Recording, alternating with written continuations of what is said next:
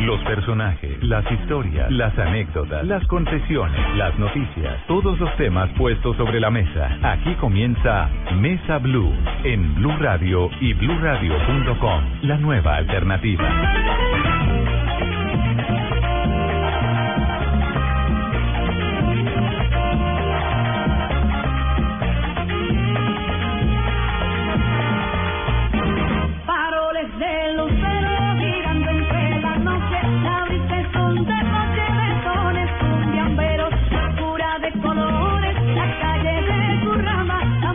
Ustedes muy buenas tardes.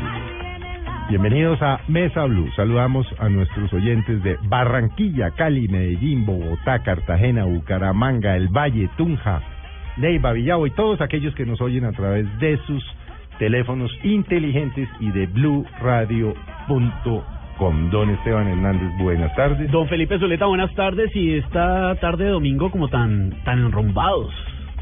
Pues ¿A es- qué se debe? Fíjese que aquí, eh, usted sabe, Esteban, que no invitamos políticos. Sí, no, rara vez, muy Mm, rara vez. Creo que han venido uno o dos políticos. Eh, sí, de hecho solo un par. Pero hoy hemos traído un político porque tiene una característica diferente a la de todos los políticos y ya los oyentes sabrán por quién y por de quién es, pues, de, de- por qué tiene ese perfil. Político que no parece político. Es que por eso lo invitamos, porque tiene un perfil diferente. Se trata de Alejandro Char. Alejandro, buenas tardes. Hombre, Felipe, muchas gracias a ti. Todo lo contrario, agradecido estoy de compartir contigo, con Esteban, con todo el equipo de Blue. Orgulloso, orgulloso de ser parte de, este programa que tiene mucha sintonía, no solamente en Bogotá, sino también, también en la costa se está metiendo. Y orgulloso de Blue, que está ganando muy buena sintonía en el Caribe colombiano, muy buena radio. Eh, y nos sentimos los barranqueros también muy identificados con la clase de radio que están haciendo. Bueno, Alejandro, empecemos por lo elemental. Una, una, una pregunta que yo me he hecho desde que le he seguido su trayectoria política.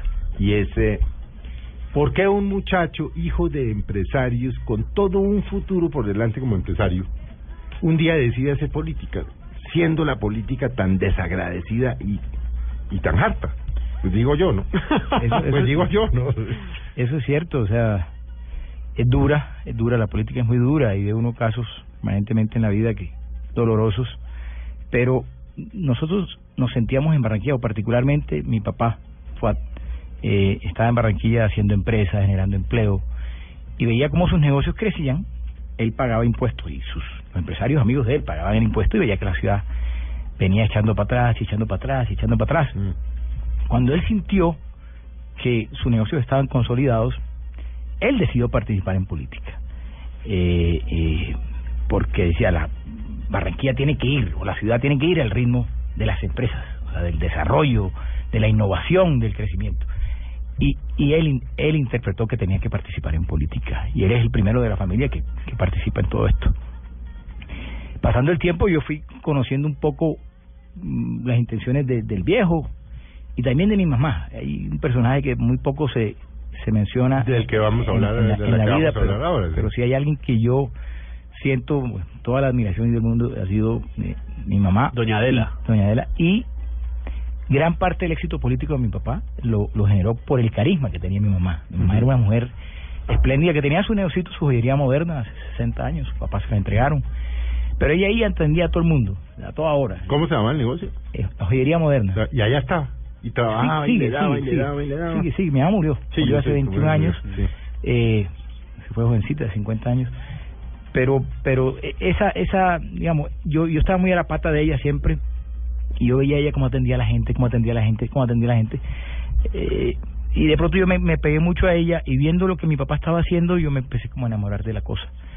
Eh, y fue cuando decido pues continuar eh, la tarea que mi papá venía desarrollando en política. Mi papá tiró la toalla, y él lo dice públicamente. Yo intenté eh, cambiar las costumbres políticas del Atlántico y no no lo logró. Mm. Sea, él, lo ha dicho públicamente. Yo trato de, de, de, de emprender ese rol que él había iniciado O sea, lo quería como homenajear. con, con la, la idea de él, la idea de él continuarla.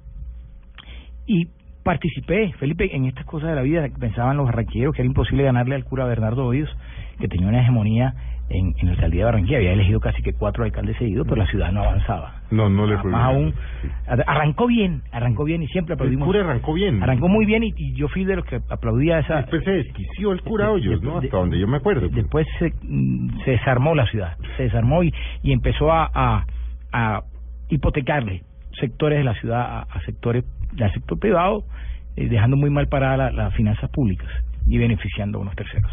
Yo me atrevo, me atrevo a participar eh, como candidato a la gobernación. Eh, pierdo en primera instancia, demandamos ante el Consejo de Estado, me entregan la credencial, fui nueve, diez meses co- eh, gobernador, le alcanzo a llevar agua potable al departamento del Atlántico. Los barranquilleros me recuerdan por eso cuando aspiro en el 2007 y me hacen me hacen alcalde eh, de Barranquilla y, y como el postulado a mi viejo, o sea, cómo ponemos a Barranquilla a vibrar, a crecer, a ser eficiente, eh, como lo hace el sector privado. Mm. Eh, y lo hicimos y se demostró que sí era posible. O sea, no lo logramos todos en nuestros cuatro años, pero fuimos, yo creo que un buen ejemplo a nivel nacional. Barranquilla hoy es un referente. Mi secretaria de Hacienda, Elsa Noguera, una mujer, yo diría, con todas las virtudes del mundo, eh, logró ser parte de esta administración. La postulamos y, y ganó con gran facilidad. Ha hecho una magnífica alcaldía, fue ¿no? una gran alcaldía, una mujer muy seria.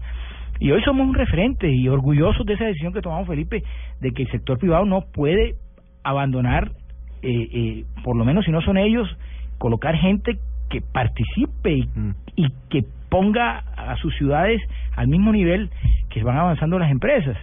Mire este, esto de Bogotá, esto es, esto es, esto es inadmisible. O sea, todos los que vivimos en Colombia sufrimos y, y penamos lo de, lo de Bogotá. Mm. Eh, cada vez que llegamos al aeropuerto y tratamos de atravesar la ciudad, otro día me gasté una hora allá acá, pero uno ve- no ve avance. No, por el contrario, se ven retrocesos. ¿no? En retroceso, entonces, cosas como y esa. atraso, un atraso que un atraso que va a ser muy difícil de, de remontar. Todo va a costar- Pasarían todo- muchos años. Todo va a costar mucho más y va a durar mucho más. Hace poco No, haciendo, un símil de cuando Bogotá era la Atenas suramericana y ahora dicen que también lo sigue siendo, pero por las ruinas. Está destrozada, sí. Entonces, los que venimos de Barranquilla, venimos, yo yo no quiero que esto le pase a Barranquilla, entonces ya estamos pensando en, el, en una ciudad mucho más moderna, previendo lo que puede pasar en 10 años, ya estamos armando planes de, de desarrollo de marcos, marcos mediano plazo a 10 años, los recursos que se necesitan a 10 años, en fin, para poder prevenir todo esto que está pasando acá. Y lo bueno es que los barranquilleros entendieron que tienen que votar, digamos, por la como los buenos ejercicios Por la de continuidad cuando es buena. los buenos ejercicios de gobierno Sí. eh, hay una como estamos todos como sintonizados y de uno como el sector privado como el sector público también hasta los políticos Mm. están Que alineados no pasa, tal vez no pasa, sino en Barranquilla y en Medellín. así es Tal vez son las dos ciudades en donde el sector privado se preocupa realmente por ayudar en la elección de buenos alcaldes. así es por eso nos metimos Mm. y creo que fue una buena decisión y lo y lo, lo refrenda Mm. todos los las encuestas y Y los costos personales bueno de, de, de- yo- de esto, yo- porque pues yo- a, mí me llegan a decir mañana que, que si soy alcalde un día y uno existe la menor posibilidad de cada uno preso.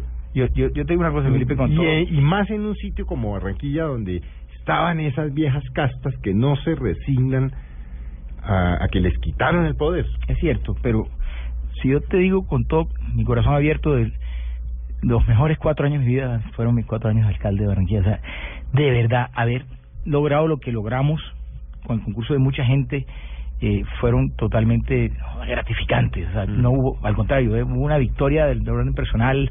Eh, mis hijos están contentos, mi señora también, eh, con lo que pudimos hacer y por, lo más importante, o sea, la gente que necesita, o sea, la gente que necesita la salud pública, la educación pública, los que se mueven, los buses, los unos, los otros, o sea, la gente está contenta con lo que se ha hecho, o sea, yo no siento costos del orden personal, no creo que haya perdido, todo lo contrario, he ganado muchísimo, porque la ciudad me, me ha puesto en, en un lugar muy alto, muy importante y más aún, lo que tengo es un desafío, un desafío de vida, o sea, lo que viene ahora hacia adelante es mejorar todo lo que se ha hecho y estoy estudiando y estudiando y estudiando a ver cómo hacemos que lo que vi- lo que viene sea mucho mejor. Antes de que sigamos hablando de toda esta trayectoria política, eh, queremos saber más de, de Alejandro Char, el ser humano, de su cotidianidad, de, de sus sueños, de sus aspiraciones distintas a la política y al empresariado. Bueno, Alejandro ya era un ingeniero civil De la Universidad del Norte, de la usted, Universidad del sí. Norte, sí. Y mis padres me dieron la posibilidad de, de hacer un magíster en Estados Unidos, hice un magíster en ¿Georgia? En Georgia Tech, eh, construcción. Eh, volví a Colombia, armé mi empresita de construcción. y- ¿Consideró alguna vez la posibilidad, como cientos, miles de jóvenes colombianos que se van y De quedarse. quieren quedarse por fuera o usted dijo no? Cierto, cierto, no, sí.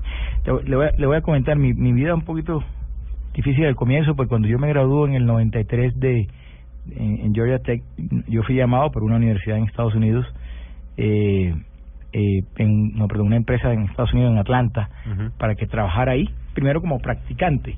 Pero a mí me hacía tanta fa- tanta falta mi mamá, en especial mi mamá.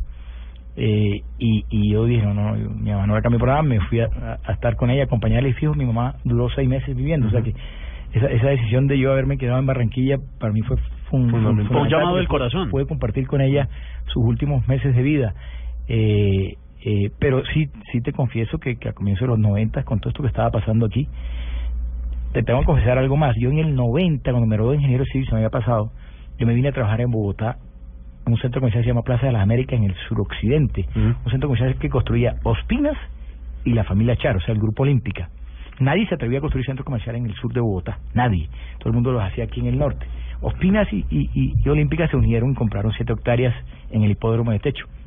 Mi primera experiencia como constructor fue ser ingeniero residente en esa obra.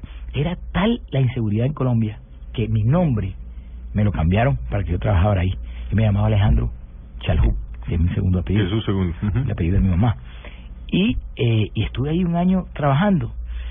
Cuando era noviembre, a un mes de, de que el presidente César Gaviria inaugurara Plaza de las Américas, a mi hermano Antonio Char, presidente olímpico hoy a nivel nacional, le hace un atentado en, Bo- en Barranquilla.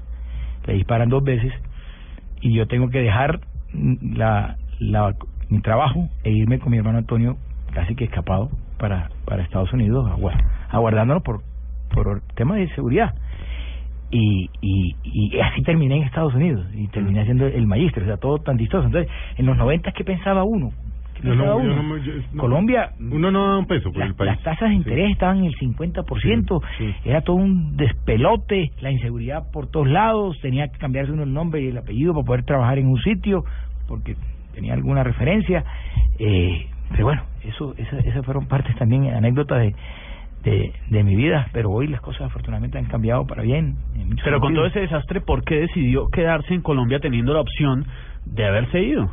Sí, ya fallecía su mamá. ¿Por qué quedarse aquí? Ya. volví, volví eh, mi mamá falleció, eh, un poco el hogar, el hogar, nuestro hogar, porque estábamos solteros, eh, Mm. los pelados, no queríamos dejar a mi papá solo también, Mm. eh, mi papá era un hombre mayor también, eh, nos tratamos de unir mucho, yo entonces formé mi, mi, mi negocito personal y emprendí mi, mi, mi carrera, eh, mi carrera y, y viendo pues esos sueños de mi papá y, y las costumbres de mi mamá, pues decidí ese camino, explorarlo, explorarlo, explorarlo y Mm. salí adelante y hoy estoy aquí. Vamos un poco a, a a sus padres. ¿De dónde, de dónde, cuál es el origen, obviamente, del origen de sus padres? Eh, por el Char y por el Chalhub. ¿Y de dónde trajeron esta cosa de, del comercio? Eh, son fenicios, ¿no? Por naturaleza. Eh, hijos de, de padres sirio-libaneses que llegaron. Inmigrantes que llegaron a inmigrantes Colombia. que ¿En qué llegaron, año? Llegaron a la Lorica eh, en la primera década del, de- del siglo XIX, Ajá. siglo XX, sí, 1910. Sí. 1920 llega mi, mi abuelo acá, llegan a Lorica. Sin hablar una palabra de español, posiblemente, como llegaron todos. Cero, cero, cero, cero. Eh, desplazados Ujú. por la Guerra Santa. Ujú. Ellos eran católicos. Y los, musulma- los musulmanes han tenido siempre una influencia muy fuerte allá. Prácticamente desplazados. Sí. Desplazados con una mano adelante y otra mano ¿Y atrás. cuál fue el primer negocio del viejo Char, de su abuelo? Una cacharrería en Lorica. Ujú. Lorica Saudita, como le decimos ahora. Eh, una cacharrería allá, el viejo trabajaba y trabajaba con, con, con sus, sus primos, los que estaban ahí, y empezaron a echar hacia adelante. Eh, Erlinda, libanesa, su- la mamá la conoció inclusive allá en, en la conoció aquí en Colombia, o sea, Sí. fueron dos árabes naturales que se conocieron acá en Colombia. Eh, nacen los siete hijos, donde mi papá es el mayor, en Lorica y después de Lorica se desplazan hacia hacia Barranquilla y a los a los 15 años mi hermano mi, perdón mi papá Era, es una historia linda que mi papá ha echado un par de veces. Por eso se la estoy preguntando, Sí. porque hoy estamos hablando con el Alejandro Char, el ser humano, el que la gente no conoce. Eso. Pues, A los 15 años mi papá tenía muchas dificultades con, bueno, ya estaban en Barraquilla y ya mi abuelo tenía una pequeña droguería, tenía muchas dificultades con su papá eh, y se va a vivir a Cartagena a estudiar en el colegio La Esperanza, en 15 años. Mi papá era muy buen estudiante y logra una beca en la escuela naval de Cartagena. Y decide que ese era su camino. Eh, y a mi papá no peleaba mucho con su, con su viejo, con el viejo Ricardo, la manera como administraba el negocio de los... De los y ese, es- esta, esta historia es linda porque es como el comienzo de... Es como el, el comienzo de Olímpica, cómo, nace Olímpica. Sí. Sí, ahorita le hicieron un homenaje a mi papá en ese sentido. Y decía, mira, yo no compartía la manera como mi viejo guardaba los inventarios, cómo compraba, cómo vendía. Y me fui peleado. Entonces, cuando ¿Quién decido... iba a cambiar a ese viejo? No, nadie, nadie, nadie, nadie, Y es la historia que lo cambió de esta manera. Entonces, cuando mi papá estaba a punto de, de, de graduarse de la Escuela Naval de ya a los 16 años en Cartagena, le dan una beca para irse a New Orleans eh, fue uno de los estudiantes destacados de, de la escuela naval. Y días antes, horas antes, diría yo, a mi abuelo Ricardo lo atropelló un carro en Barranquilla, Mm. Enfrente de su de su droguería, el único negocio que tenía la familia, una cosita de tres metros de ancho por cinco. ¿Qué era qué? fondo. ¿Droguería olímpica? Una, una droguería. ¿Se llamaba o Sí. cómo se llamaba en esa O el, el- el olímpico, una cosa así. Sí. No tenía el olímpico el nombre de hoy. Eh, y mi, mi abuela llama a su hijo mayor, mi hijo, véngase para acá, porque al viejo se acaba de romper el fémur y tiene que durar seis meses acostado en la clínica. En esa Mm. época, imagínate, par- fractura del fémur. Eh, y no hay quien atienda esto y este, de aquí comemos todos. Mi papá llega, se regresa obligado, tiene que tirar la beca y arranca la administración de, De de- que mi papá, para mi papá era un desastre administrativo, le debía plata a todo el mundo, no vendía. eh, Claro, pero tuvo sí, seis meses para reorganizar todo. Sí, para reorganizar. Entonces ahí es donde mi viejo, eh, después de hacer como un estudio de mercado de 16 años, Mm. empieza como a cambiar el modelo. O sea, vamos a vender muy, pero muy barato. Más vamos a negociar con los proveedores a unos mejores descuentos, vendamos mucho volumen, salgamos de la, de la cantidad de, plata por pagar que tenemos aquí, de cuentas por pagar que tenemos, y, y empezamos a recuperarnos. Empieza a llenarse el almacén, a vender, a vender, a vender. No a siendo vender. profesional, un muchacho de 16, 16. años, hijo de inmigrantes. O sea, Total, total, total. Una cosa absurda, una increíble. No, no, no, pues, porque fábula. es que esa vaina que hoy día dicen, no, es que la familia Chávez, que son multimillonarios y no sé qué. No, perdón, esto es la historia, la de- historia que nadie sabe, la gente no la arrancó conoce. con, con el viejo inmigrante y con su papá a los 16. Eso Y- no y- es que heredaron y vinieron aquí Cero, con 12, cero, no sé cero. cuántos millones. Una mano adelante y otra mano atrás. Ellos vivían de ese, de ese localcito. Y empezaron a vender con una teoría económica que mi viejo decía, pero sencilla, es que, pe- perdón, yo compro a uno, vendo a 101, pero pero no puede ser más. El viejo tenía otra, otro tipo de... Entonces vendían muchísimo, se le hacían colas y colas y colas. Y llegó hasta el momento que abrió el segundo localito. El tema es quién administraba el segundo localito. Estoy hablando tres meses después. Entonces, saca... Y ahí el abuelo seguía incapacitado. Ya, no, y el tipo empezó a vender, mi papá llegaba en las nochecitas con plata a la casa. Sí, sí, sí. Los hijos y la mujer le decían, abuelo, quédese, quédese, tranquilo, que esto va, esto, esto va bien, esto va bien. Sí, sí, sí. Y entonces, ¿quién administraba? El dilema de papá era quién administraba la segunda droguería. Entonces se trajo su hermano de 15 años, de 14 ya, 14 y medio, Farid, lo sacó del colegio, Farid estaba en ese momento en Lorica. no, estaban en Barranquilla ya todos. Ya estaban todos en Sí, Barranquilla. ya estaban todos en Barranquilla, sí. Pero se tuvo que salir de estudiar. No terminaron. El único que terminó el colegio fue mi papá. Colegio. Saca a Farid del colegio y lo pone a administrar la segunda droguería. Sigue la venta creciendo, sigue la venta creciendo. Seis meses después abre la tercera. Todo en la calle de las vacas, ¿ah? la Ujú. 30. Y saca a Javid con 13 años y medio no. Sí. y administra la tercera. Eso está escrito. Sí. Y la cuarta igual. Sacó a Simón Char, su cuarto hermano, Y maneje la que cuenta. tenía ya, ya acababa de cumplir dos y medio, trece, una cosa así. Cada vez más chiquitos. Estaba chiquito, sí. Claro, es que mi era mayor que con tenía 16. 16, sí. Y arma la cuarta. Y ella, ellos eran los socios, son los socios hoy, son los dueños, los cuatro. O sea, los otros hermanos eh, ya tenían siete, seis, cinco años. Entonces, el tema era a quién le entregaba la quinta.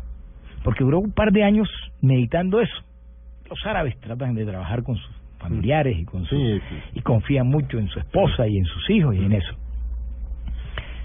Yo digo que el gran salto de Olímpica eh, en, en ventas o de crecimiento, por decirlo así, a nivel nacional, también lo ha dicho mi viejo un poco de veces, fue de ese cuarto a ese quinto.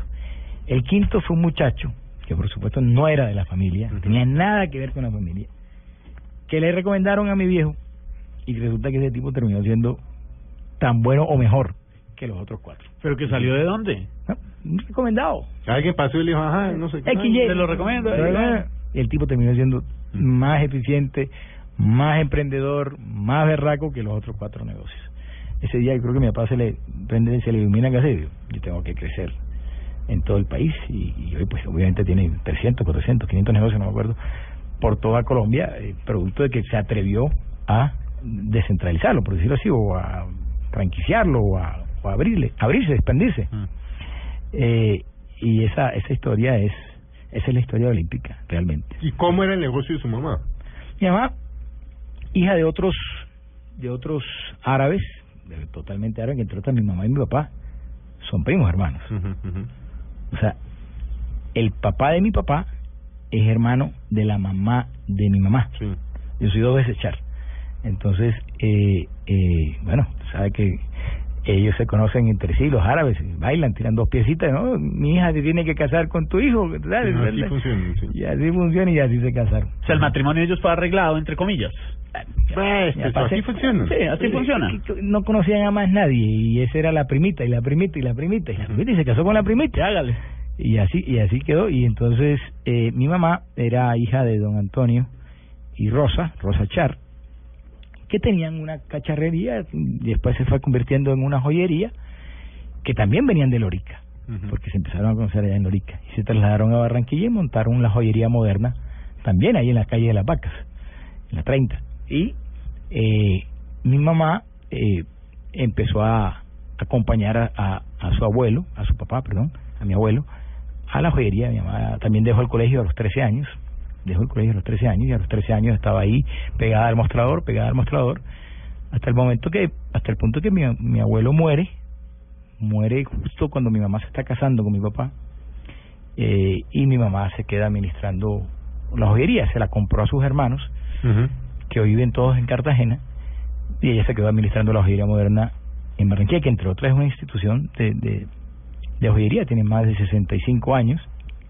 y ha estado en la calle Las Vacas, en la 72, en la 84, ahora está en el Centro Comercial Buenavista, que está en el norte Sí. de la ciudad, y es, y es, es toda una institución. Pero mi mamá desde la joyería hacía más que vender joyas, era una mujer que, que, que atendía a la gente.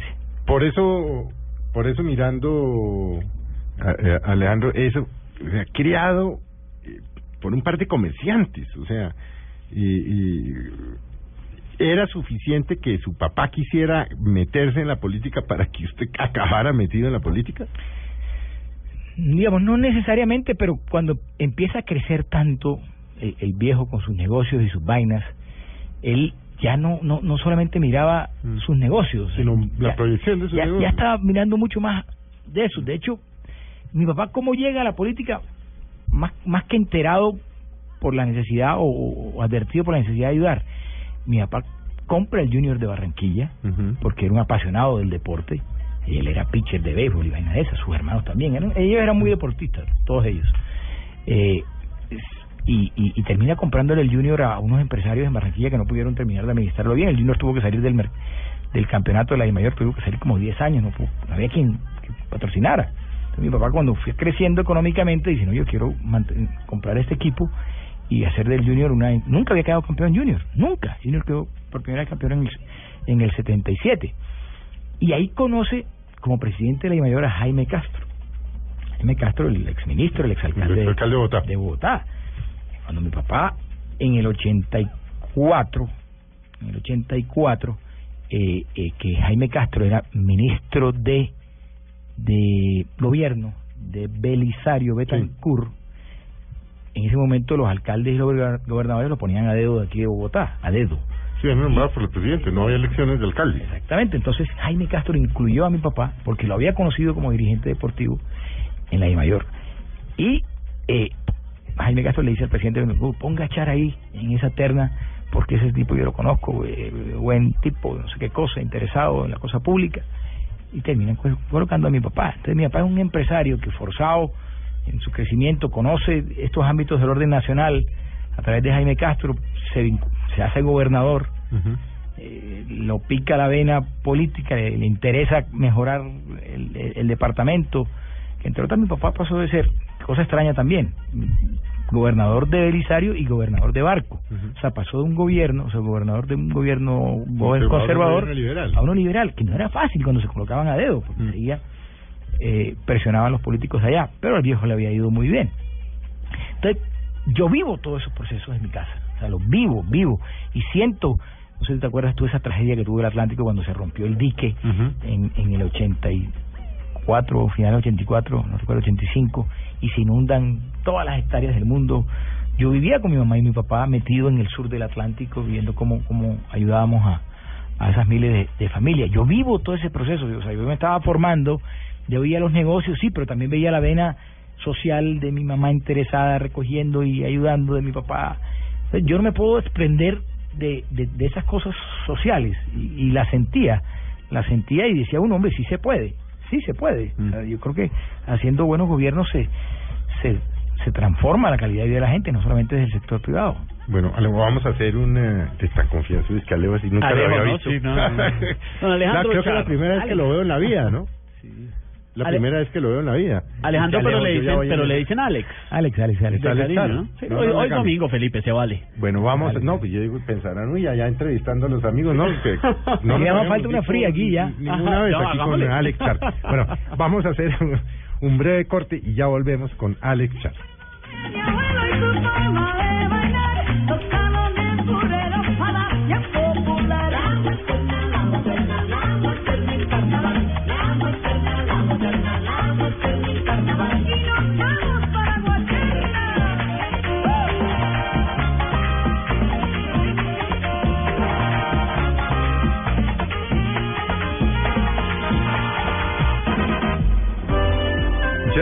Regresamos con Alejandro Char en Mesa Blue.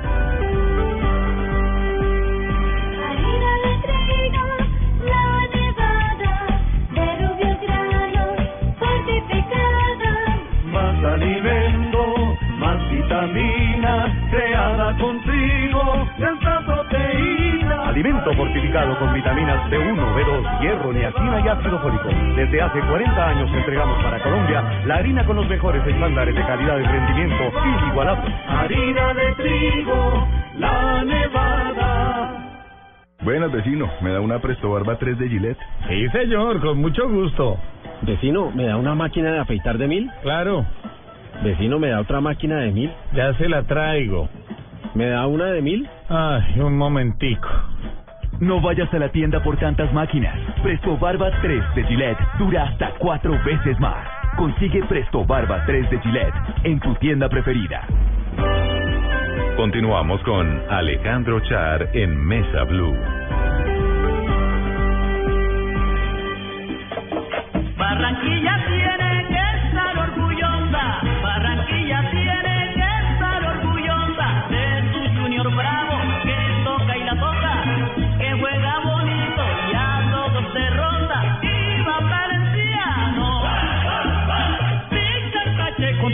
esta tarde de domingo en Mesa Blue, pasándola buenísimo en Rumbado Felipe. Sí, Esto no parece domingo, ¿no? No, no, pero no por el contrario. Como decía nuestro invitado hace un momento, hace falta una fría.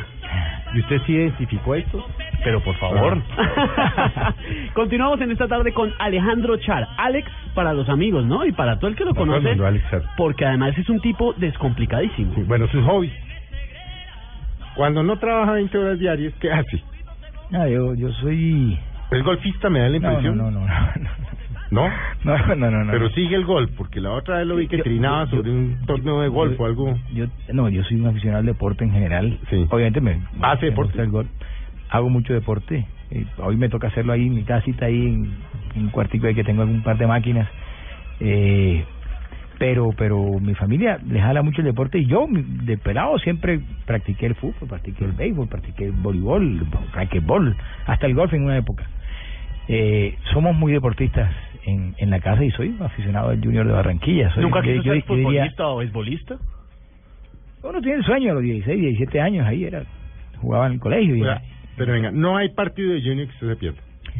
En lo posible. Por eso estamos escuchando lo que hay, estamos hay- hay escuchando. cosas que pasan conmigo que yo ni, ni yo las entiendo.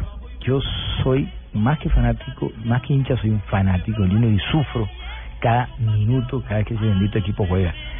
A veces me encierro en mi cuarto, en mi partido muy jodido, me tapo los oídos y espero que se acabe y no le oigo, no respondo celular. o sea, tanto sufre. Sufro, sufro con esa vaina, sufro con esa vaina, por, por lo que te decía, es que esa vaina de mi casa, yo veía en el 72 como, 72, yo tenía 6 años y llegaba chiquiño, un brasilero que mi papá alcanzaba, había contratado, o la Bruja Verón, o, o, o Caldeira, o Víctor Epanor. Yo vi esos tipos en mi casa hace 40 años, entrando, y así como después el pibe, y Valenciano, y, y Pachequito, y el otro, y Giovanni Hernández y demás. Entonces yo, yo siento esa vaina del, del equipo muy, muy, la sangre. muy en la sangre. Entonces sufro mucho cuando pierde, sufro cuando pierde, gozo como el que más cuando gana. Mire, yo cuando era alcalde, en los últimos cuatro años, fuimos a tres finales, ganamos dos títulos. Felipe, yo me montaba en el camión de los bomberos, me quitaba la camisa de alcalde. Sí, así cinco horas eh, echando la camisa para arriba, me llenaba de aguardiente la cabeza. Eh, y no, no, no, eso me metía en los estaderos del sur de Barranquilla a bailar salsa hasta que se acabara la hasta que se acabara el sol, porque era que nos íbamos de largo. Eh, no, yo, yo soy un currambero de tiempo completo y vivo las cosas de Barranquilla.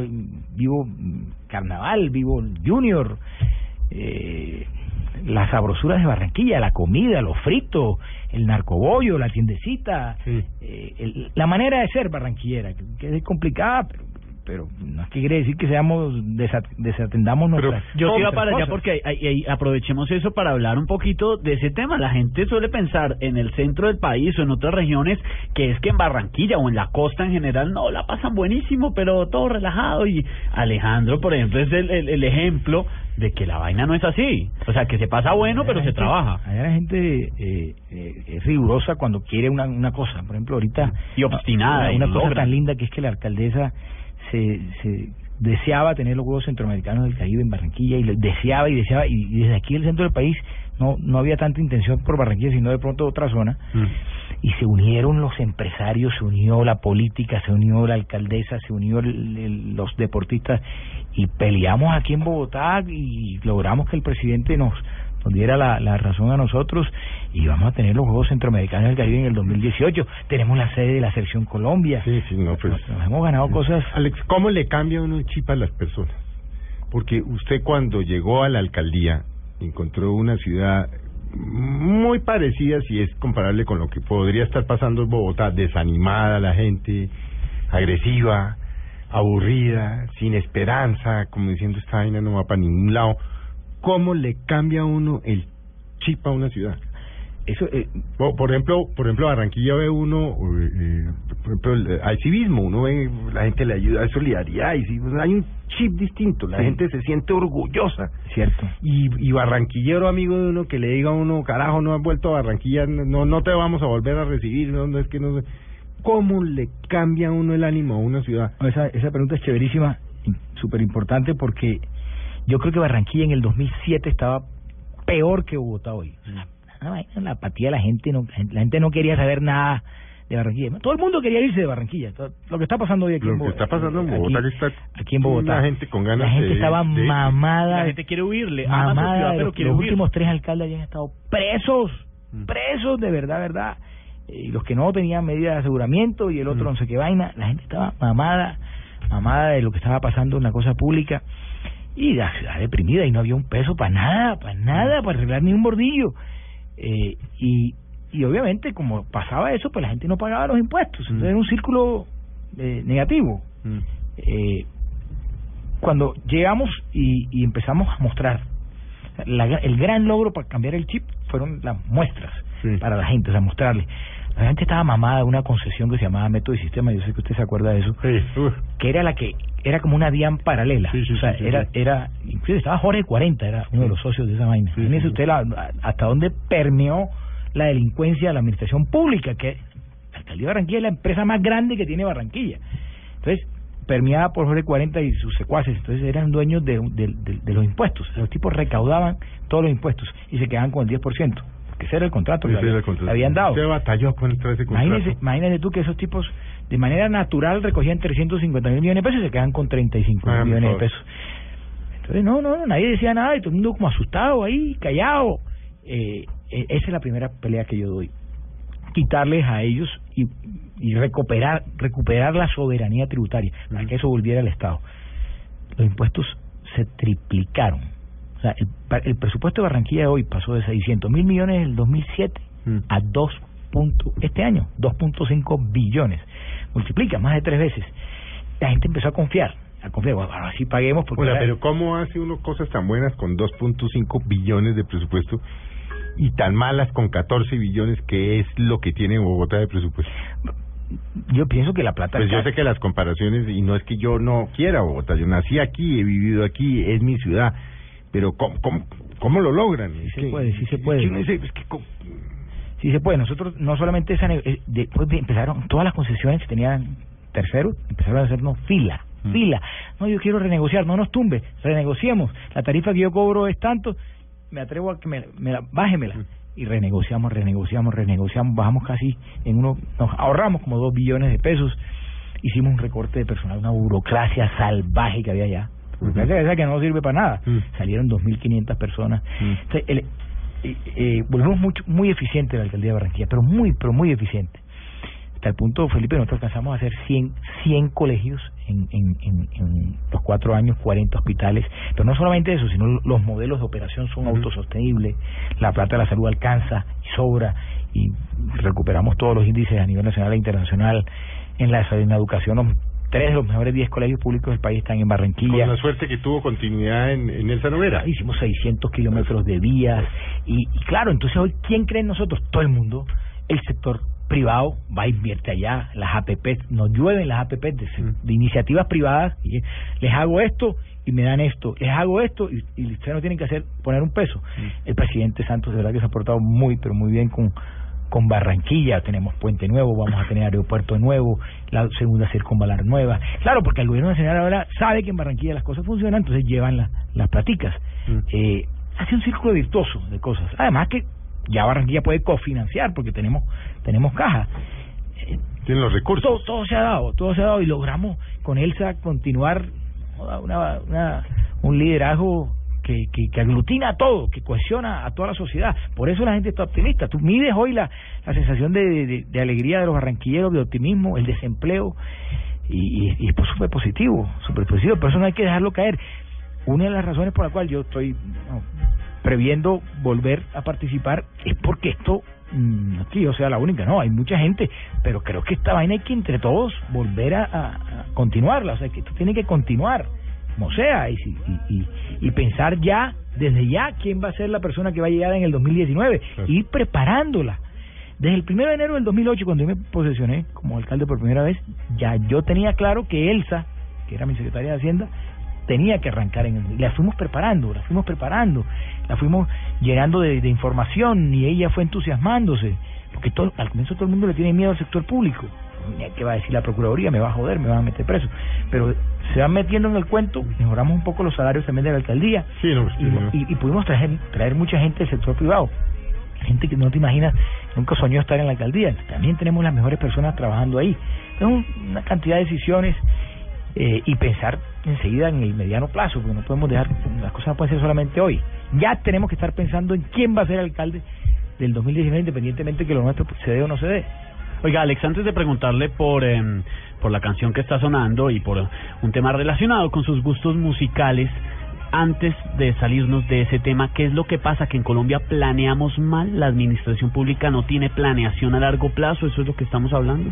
Sí, hay, aquí hay falencias de todo tipo, por supuesto. o sea, y, y, y lo más importante, de más que planear o no planear, es, es, es tener gente buena que esté participando en, lo- en los, en los debates. A veces dejamos, dejamos que cualquiera se lleve una alcaldía, se lleve una gobernación y, y, y el daño que hace una mala administración, el daño que le hace... Una mala y es Mire, monstruoso el daño. Tres malas ni no, hablar. eh, una, una mala una mala administración te puede Tres te- seguidas ni te puede- hablar. puede acabar puede acabar con 15 años de sueño de 2, 3, 4, 5 millones de Se nos pasó a los bogotanos. Y se vuelve eso 30, 40 años Nosotros de atrás. la buena suerte pues, de tener en su momento a Jaime Castro, usted mencionó, que reorganizó las finanzas. Duda. Vino Peñalosa, vino Mocus, vino Peñalosa. La cosa es que uno aquí pagaba, cuando le llegaba el pedal, pagaba el voluntario, 10% voluntario, uno lo marcaba con orgullo. Así es. No, no, no se pueden equivocar. No se puede votar, no se puede volver a equivocar, no puede darse el lujo de eso.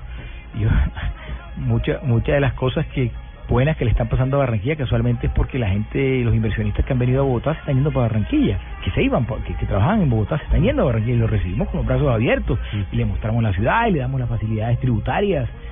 Una de las razones por la cual la selección Colombia juega en Barranquilla también es eso. o sea, le dijimos al presidente de la mayor de la federación, véngase a, a Barranquilla, que yo no le cobro un solo impuesto. La selección no paga un peso de impuesto en Barranquilla, pero lo que genera esa vaina para los hoteles, para los restaurantes, Claro. A nivel internacional lo que se ha mostrado Barranquilla, llenándose de hoteles todos los días. Entonces, eh, eh, una buena administración definitivamente cambia el rumbo de una ciudad y los sueños de la gente. Yo estoy hoy más convencido que nunca de eso. ¿sabes? Eh, y, y de verdad la alegría para miles y miles de personas hacer una buena administración le pega a la gente positivamente, le pega y le pega a todo el mundo, le pega del que el que menos tiene hasta el que más tiene, de manera positiva. Totalmente. Estamos en esta tarde de domingo con Alejandro Char, Alex, para Alex. los amigos, ¿no? Alex, ¿usted le dijo? Alex Char, no, Alex, ¿no? Alex Char.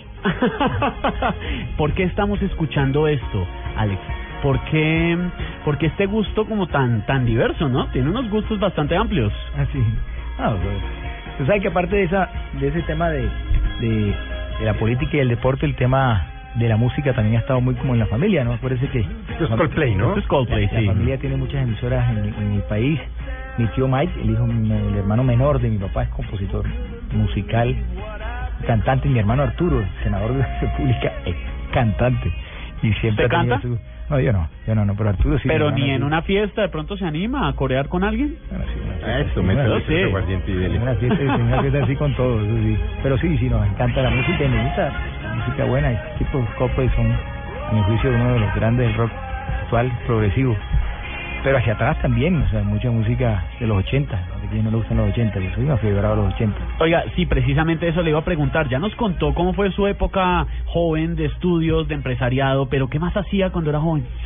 Eh, sigue siendo joven, no estoy diciendo, digo su adolescencia, era pues. joven. Pues Me los cayó- cálculos que le acaba de hacer ajusta 50.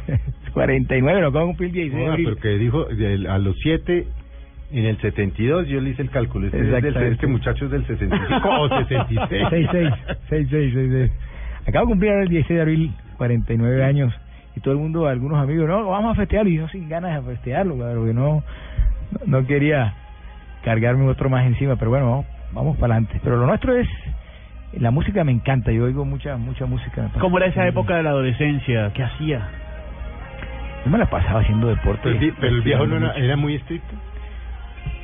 Eh, Su padre- Mi viejo era un tipo, Con ustedes, pues, con los Estricto, muchachos. es- ¿Ustedes son cuántos hermanos? son tres. Exacto. Y era como seguramente fueron con él. Tipo jodido. O jodido. Mi viejo es un tipo jodido. Sí. pero pero esas vainas que en mi, mi casa mi papá se iba a las 7 de la mañana y regresaba a las 8 de la noche Sí, eso. y mi mamá también porque los dos trabajaban mucho entonces yo no los veía mucho durante el día entonces casi que al final de año ¿qué? ¿ganó el año o no? ¿ganó el año o no? sí, sí, sí Y sí. ya. sí, de va para adelante eh, era de pocas palabras mi mamá sí era mucho más más cercana mucho más cariñosa mucho más Y el regaño era como todos, a uno con nombre completo. sí, sí, sí claro. Alejandro Charchal, ¿usted Sí, dije? sí, ¿O cómo era el regaño? Sí, no, jodido, y puta, y sacaban la, la Se me salió. No, no, no importa si no va a creer que yo soy... Ah, es, domingo. Este- no, y este programa es así. No, cuando el- no el viejo se le volaba- Madrid, yo no sé No, por qué. exacto. El viejo se le volaba el bloque Y correa. y cogía y se cogía un teléfono y lo tiraba a 25 metros. ¡Guau! Y como era pitcher de béisbol, iban a esa, entonces te llegaba lejos el teléfono. Entonces, no, viejo jodido, mi viejo jodido como militar. Sí. Era como En cambio, doña Adela Mi mamá era la consentida, mi mamá era la que no, tranquilo, tranquilo, deja que se le pase, se le pase. Eh, mi papá, como llegaba también mamado, yo entiendo también sus, Sí, sus vainas. rollos. Entonces yo, yo estaba con tres amigos ahí en la casa, entonces, ¿qué hace esa gente aquí? ¿Quiénes son? Sí, sí, pero por ejemplo, cuando usted fue No alcalde... tenía amigos. cual- cu- cuando usted fue alcalde o gobernador, ¿cómo era el papel del, del papá? No, mi papá, mi papá no. O sea, con llamada, regañada, No, mi no papá te era un- en mi esta mi papá era un- vas a enredar. Mi papá era un crítico de mi administración. Puta, me llamaba y... Bruto, me decía, me decía de cuánta vaina. ¿Por qué hiciste eso? Entonces, si lo cogí un semáforo ya en las 72 con 54 y el semáforo no cambiaba, entonces me marcaba el teléfono, pero no marque, el teléfono está en rojo hace media hora. Entonces, no, me regañaba por todo. O sea, su auditor realmente vino, Por- su papá, mi viejo, un sí, auditor, sí, un sí, viejo duro, férreo. Duro, duro, duro, duro, duro. Mi viejo es muy duro. Y sobre todo, no, o sea, como a él lo criaron así, y a los 15 años. No, pues, man- sí, pues que él salió de su casa a hacerse la yuca, a los, a hacerse Ah, a la plaza, a es los que no, 15, no, no pudo divertirse, man, no pudo, no pudo. Entonces era todo era negocio, todo era tempranito, todo era camelle, todo traiga la comida a la casa, entonces él no echaba, no echaba Y no, y el viejo no, ya con los años no se ha reblandecido, o sigo así igual de duro. No, eso es jodido cambiarlo. No, es ya jodido, sí, Era no un como. poquito menos duro ahora, pero es que él, él decía, es que ustedes la han tenido muy fácil. Muy fácil. Y sí, y va uno a ver, y sí. Sí, claro. Pues mucho más Puta, fácil yo- que él, le tocó Llegué hasta sexto bachillerato y me fui para una escuela naval y, me- puta, y mi abuelo, se, mi papá se estaba muriendo y me tocó coger el chuzo a los 15 años. Sí. Yo no tuve novia, yo no tuve nada. Y, y usted con carro a los 18 años. Entonces- Y usted no, y usted no le teme otra vez al viejo y otra vez dándole, Yo- marcándole. No, yo el viejo, yo, no, nosotros tres. Cuando usted le dice, por ejemplo, que yo no, usted no lo ha concretado, pero si, si usted vuelve le dice, voy a meter en esta vaina, otra vez le voy a meter en esta vaina, y el Ah, viejo se alegra, no, no, se no, alegra, es que o- yo o, sé- o, o, empieza con regaño. No, yo sé que. donde te metas a hacer una vaina mal hecha, no sé qué. Ese man, ese man a, a mí me saca los taches, o sea, me muestra los taches. los taches. De entrada. En, en el fútbol, Sí, tache de sí, frente. sí, la- la- del guayo de el frente. Aquí en la cara. Sí, sí. Pero yo sé que por detrás él habla bien a- con alrededor de unos amiguitos que él tiene, que yo consulto, que digo el viejo.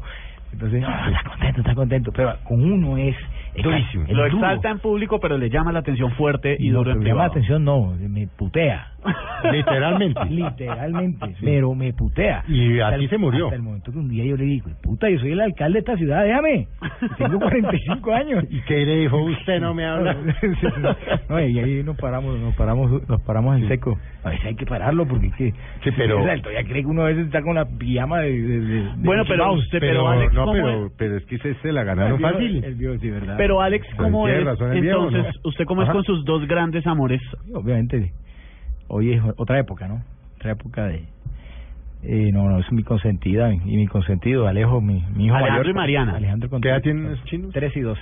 Sí, esto sí, es plena adolescencia. También. Es que es diferente, es que yo hoy, por ejemplo, voy al colegio de mis hijos una vez al mes. No, pues usted es menos. papá contemporáneo, Mi papá no- moderno. mi papá no conocía el Pero- Cervantes. ¿Pero qué iba a conocer su papá al colegio si no tenía tiempo? Y mi papá una sola vez fue al Cervantes Sí. en toda mi, mi época electoral, porque un día jugando fútbol un sábado me partieron la, la tibia y el peroné, y marica, y nadie me recogía, yo no tenía... Pero un tipo como, como su padre, por ejemplo, tantos años de senador, no le aburrió finalmente el tema político. Es decir, un tipo acostumbrado a trabajar desde los 16 años, a que todo le funcione como un relojito porque es el perfil, pues que me atrevo, que eso tiene que ser, que si la vaina es a las 8 es a las 8, no es a las 8 y 5 ni a las 5 para las 8 y si esto es así y es así, es... Tantos años en el Senado no no no lo cambiaron o no o de golpe más bien lo aburrieron. Y lo aburrió. Tuvo que haberlo Lo aburrido. es, que, es no es la primera vez que pasa. No, lo aburrió, mi papá se sentía frustrado. Frustrado, no, que aquí no se puede hacer nada. Nada, nada. Él fue ahí a apoyar ahí el gobierno de turno, el presidente de turno, para eh, hacer como un espacio ahí una, de, de su posición política. Para, no, hombre, mi papá estuvo aburrido. Tanto es que los cada ratico aquí por Colombia decían que no iba al Senado, que mandaba el segundo, que mandaba el tercero. Y con razón, mi papá se aburrió. Yo creo que mi papá políticamente, y lo ha dicho él, él dice que su sueño político él nunca lo pudo cumplir. O sea, quien lo está cumpliendo fui yo. O sea, quien pudo de verdad cambiar las costumbres políticas en el Atlántico fue, fue su hijo, que hemos dado como el, el gran salto que él no pudo, él no pudo hacerlo. Yo creo que es de esas cosas que siente orgullo por lo que nosotros hemos logrado. Pero él no pudo hacerlo. Y desde el Senado fue un fracaso total. Él no creo que, que tenga nada que resaltar de esa época de su vida. No le gusta. Él- es un empresario, está en otro él- cuento. Él, él- sobre todo que él es un eje- ejecutivo, un hombre como él, el sector no puede estar en el Congreso. El Congreso es otra vaina. Eso funciona, Un hombre como eso viejo- distinto, Un hombre como mi viejo tiene que ser o alcalde o gobernador. con unos tiempos distintos. Sí. ¿Cómo vislumbra usted para terminar, que es un tema político que no tiene que ver con, con, con Barranquilla, eh, el tema de la paz? ¿Qué, qué, qué vislumbra usted? ¿Usted qué, qué, qué siente sobre eso? Es una pregunta jodida. y sobre Es todo con- jodida, ¿no? con Claro, esto- pero es que se, ha no le pasado- echo, es que se le ha regalado todas, ¿no? un, un- un- un- una con esto que ha pasado últimamente que, que uno se, se frustra mano, se frustra con esta partida de bandidos que uno yo yo, yo no, no termino de creerles mano, yo no termino de creerles a estos tipos como cada día eh, eh, y sobre todo el presidente abierto el país abierto el país dispuesto a, a, a facilitarle las cosas y cada día nos dan esos golpes y nos dan esos golpes que nos desaniman, nos desaniman. Estamos estamos haciendo el esfuerzo como como, como el presidente de, de que hay que ir hasta el final con el proceso de paz, lo más que se pueda. Pero pero y, y hay que apoyar al presidente. Yo pienso que hay que Mm, apoyar al es presidente. difícil, a veces Hay tiene que unos darle- hay- sentimientos hay- encontrados, Hay que darle las facultades al presidente para que termine de negociar esa vaina y, y, y avancemos, avancemos, no nos podemos quedar toda la vida ahí, ponerle tiempos, creo que es importante, eh, y darle facultades al presidente. Pienso que tampoco se puede estar preguntándole a todo el mundo entero si es esto o es aquello. No, no, es que si no, no llegamos a ningún hay lado. Que, hay que, hay que, tienen que ser pocas las palabras, las personas que tienen que estar dirigiendo esto, tener unos tiempos definitivos y unas metas en cada uno de los pasos que hay que dar. Pero hay que avanzar, y hay que avanzar. Y si no, si no se dio los tiempos, pues pasemos la página, echemos para adelante. Pero este país eh, requiere avanzar. Fíjese que el presidente se ha, se ha, se ha dedicado estos últimos años al tema de la paz, de la paz, de la paz. Y mire la economía cómo nos empieza a golpear, ¿sí? nos empieza a golpear. Ya el petróleo no tiene los mismos precios, ya las finanzas públicas nacionales no, no tienen la misma robustez de antes. Y entonces por estar buscando una cosa se nos está cayendo la otra y nos vamos a quedar sin ninguna de las dos. Entonces hay que, hay que ponerle tiempo a esto y acompañar al presidente hasta el final. No es sencillo esto, pero acabemos eh, la tarde animados, ¿no? Van, van. No, este es el Joey. Escúchelo. Ah, es que como sordo, pero de. El jodido yo. Es nuestro himno.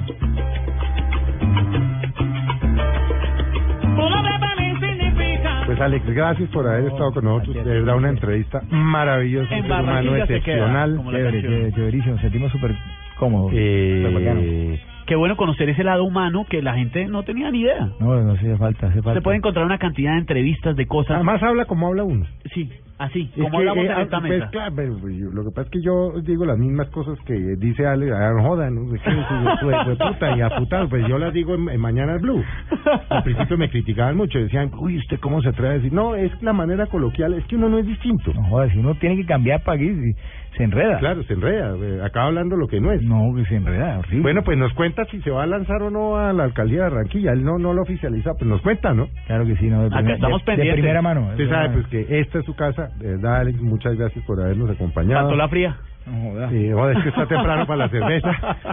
Eh, muchas Ya, suerte, de mucha suerte tarde. si se lanza. Muchas gracias. Ya seguramente tendremos oportunidad de volver a hablar. Seguro que sí, gracias por todo y bienvenido futuramente en Barranquilla. Sí, Ojalá señor. vaya pronto ya tiene, allá, allá acabaré yo. tiene un amigo más allá. Uy, qué Y- delicia. Y a nuestros eh, amigos de Mesa Blue, muchas gracias. Don Esteban, muchas gracias. Don Felipe, muy amable. Alex Char, gracias por habernos acompañado. eh. Qué buena, Ah, qué buena tarde. Qué buena tarde. Acaben bueno. de pasar una muy buena tarde y nos eh, oímos mañana en Mañanas Blue.